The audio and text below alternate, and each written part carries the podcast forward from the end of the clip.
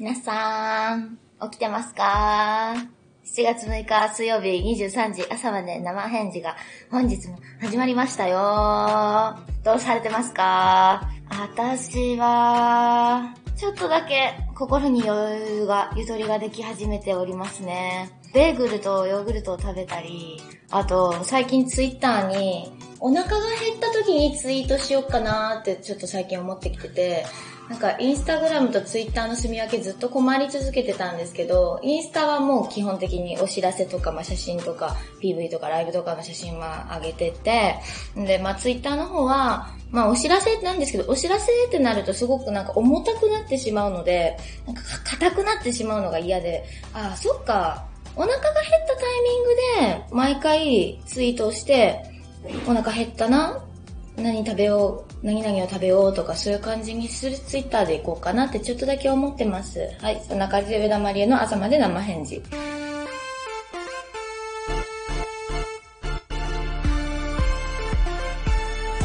上田まりえの朝まで生返事。はい、休む間もなくベイビーベイビーベイビーの衣装探しなどに奔走中です。ベイビーベイビーベイビーではちょっとマリンルックにしようと思っています。で、実際集まった服たちを着てみたんですけど、うん、ディズニーシーのミッキーみたいでした。マリンルックですよね。間違いないですね。ただ、ちょっとトップスのサイズ感が、やっぱしこう思ったよりもっとフェミニンな感じがいいなって思いながら、フェミニンなやつをもっと探そうと思っておりますね。それから、ベイビーベイビーベイビー計画のバンドメンバーの衣装ももうゲットしました。今回は早いです。何せ24日に来るんで、今までは28とか29とか割と月末の日付だったんですけど、24日思ったより早く来るぞって結構ビビっているので、もうリハも始まると思いますので、はい。焦りながらリハーサルしていくんだろうなとは思います。でもとっても楽しみ。ウッドベースが入るしね、楽しみでございます。皆さんも新しい一面の目玉りえのベイビーベイビーベイビー計画を全国で YouTube 生ライブ配信もやりますから、ぜひ楽しみにしていてください。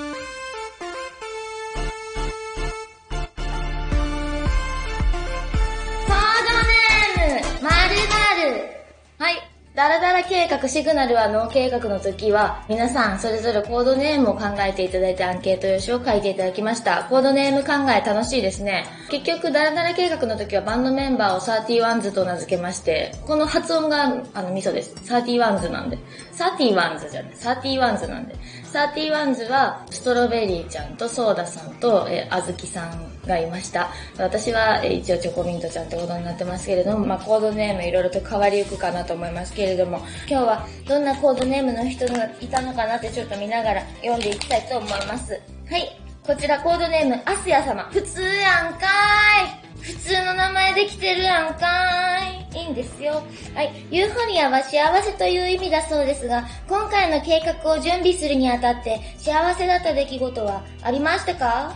うーん、本当に一連が幸せで、あの、今までももちろん自分の作りたいものを作らせてきてもらっているんです。それはもう大前提でそうなんですけれども、特にこのユーフォリア計画ではものすごくわがままをひたすら言っている上田まりえなんです。シグナルは脳からもうずっともう私が思った通りにさせないってなっている上田まりえなんですよ。あ、すごく手伝ってくださっているなっていうことを目の当たりにするたびに、今までとは格段違う、もう特別大きな幸せが私をこう襲ってきます。あありがたいな、幸せだなって。一つ一つが出来上がるたびに幸せだなと本当に思わせていただいております。本当にどうもありがとうございます。次、コードネーム、ふもふもさん。カタカナで、ふもふも。はい。ユーフォリア計画の進行お疲れ様です。ありがとうございます。11年温めてきた計画を今実行に移そうと思ったのはなぜなのでしょうか？佐藤マネージャーさんが、上田さん、あれ、いつやるんですか？今？今じゃないですか？みたいな感じで聞いてくださったんで、あ、そうっすよねやりましょうか。って言って始まりました。はい。なので、人に言われないと自分がやりたかったことすら進められない上田まりえでございます。この方ね、アコギを買って練習してきたのですが、なかなか上達せず挫折中断中です。練習方法やモチベーションアドバイスをいただければな、と言ってる。アコギね。やっぱいっぱいたくさん歌を歌うことがいいと思いますので、お歌も好きであればぜひ、好きな歌をいっぱい練習するのが一番の上達につながるかと思います。はい。やっぱね、飽きてくるんで、痛いなって思うコードとかすごい嫌になってくるんで、でもね、大丈夫。カポタストっていうものを買えば、F コードが抑えられなくてもギターが弾けるから、ね。私は一応抑えられますけれども、まあ、かろうじてね、かろうじて F も抑えられますよ。カポタストを買えばですよ。あれはキーを半音ずつ上げていくわけなので、F を弾きたいときは1カポにして E を弾けばいいわけですよ。それだけの話です。ですから、簡単にしてぜひたくさんの曲を弾いてください。よろしくお願いします。次。コードネーム、ブルーマン。強そうです。上田さんが今日はダラダラするぞという気分の時はどのような一日になりますか？あ、ひどいですよ。私のダラダラの日はひどいよ。ずーっと Unext とか Netflix とかついたままで、で、映像ずっと、私もなんかギンギンの目でずっとベーってベッドに、あの、あのポーズで、あのポーズで横になって、あトイレ行きたいなーってトイレ行って、お腹減ったなーピッとウーバイーツでピッて頼んで、で、ウーバーイーツです。あ、来たわピンポーン出て、食べて、で、またべ、ギーンって見て。で、マネちゃん、マネちゃん、おいでーとか言って。じゃあマネが、うん、あーって来て、で、どっか行って、やっちゃんが、パルルン、パルルンって言いに来て、何してんのっていう意味です。それをこうやり過ごしながら過ごしながら目玉流のダラダラです。はい。この方も質問に書いてくれてます。暑くなり台所に立ちながら、暑いとなりご飯を食べて体温が上がって、また暑いとなっています。上田さんがこの時期に作るのにおすすめの料理はありますか？そうめんしかないでしょって。私でもね、まだ一回も今年の夏は食べてないんです。最近気づいたんですけど、盛岡冷麺が大好きすぎるんですよ。よくね、甘いものは別腹とかいう女の子いるじゃないですか。そんなことはないなと思うんですけど、パフェが別腹はちょっとわかる。盛岡冷麺は別腹かもしれないですね。焼肉をいっぱいお腹いっぱい食べても、盛岡冷麺は食べられる。ちょっとなんか心配してハーフでとか言って足りないんですよね。一人前しっかり盛岡冷麺を食べれる私は食べれるこれが、あの、ポイントなんですけれども、ウーロン茶とか飲んでたら、ウーロン茶の中に入っている氷を盛岡冷麺の中に一つ入れておく。そして最後の一枚のお肉を食べて、ちょっと冷えたなっていう頃にギンギンに冷えた盛岡冷麺を、もう器に唇がつく勢いでこうやって、で、すする。それが私は大好き。なんだっけ？だから家でも盛岡冷麺が食べれたらいいな買おうかなって思ってたりします。はい。ちょっと喋りすぎてますかね。あの、メールの方もいただいてるんですよ。どうもありがとうございます。こちら、ラジオネーム、イオさんからです。ダラダラの TV を見ました。開始2秒で心を打ち抜かれる可愛さでした。とても好きな映像です。デモの時から好きな曲でしたが、新しいバージョンはちょっと90年代に聴いていた曲を思い出すような懐かしい感じがします。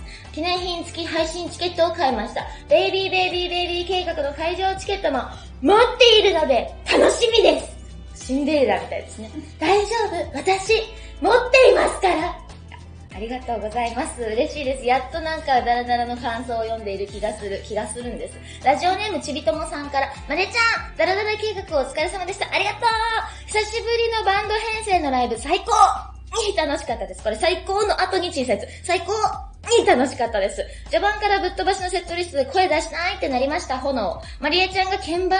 と思ったら、赤い照明に照らされてのハートブレイカーは、心の中でうおーってなったよ。語彙力がなくてうまく伝えられないのが残念すぎるけど、心と体で感じるライブはあっという間の時間でした。ありがとうございます。これセットリスト見ていただいたら、心と体も入っております。ぜひね、ぜひね、あの、オンデマンド配信後日見てほしいなと思うんですけれども、これね、迷ったのよ。ハートブレイカーっていう曲で私はピアノを弾いています。バンドの中で初めてやりました。バンドオンピアノで。バッキングピアノを自分で全部弾いたハードブレーカーを公開したのは初めてです。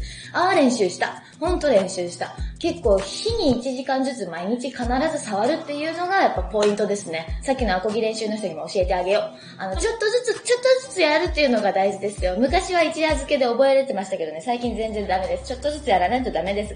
だからそのハートブレーカーを YouTube 生ライブ配信に乗っけるのか、それともオンデマンド配信で見てもらうのか、もうこれはオンデマンド配信でしょと思って。はい。生ライブの方は、悪い夢、触れたら消えてしまう、ダラダラ、この3曲が見れますんで、え、ちょっとこれかっこいいんじゃないと思ったらぜひ見てほしいんですけれども、まだオンデマンド配信始まってませんからね。あの、チケットはもう買えますからね。ぜひゲットして見てほしいなって思う私も見るし、結構良かったと思います。あ。私、久しぶりになんかライブで汗を2曲目から書いてるんで、ダラダラですよ、ほんと。ダラダラ計画ですよ。博士だけがサラサラ計画でしたよ。なんでサラサラしてんねんって言いました。ねえ、みんなダラダラしてたのに。はい。みんなすっごい頑張ったライブですっごいかっこよかったし、お客さんとの一体感も久しぶりに感じられた、神戸バリットが私をそうさせたのねって思うようなライブでございました。ぜひ楽しみにしていてください。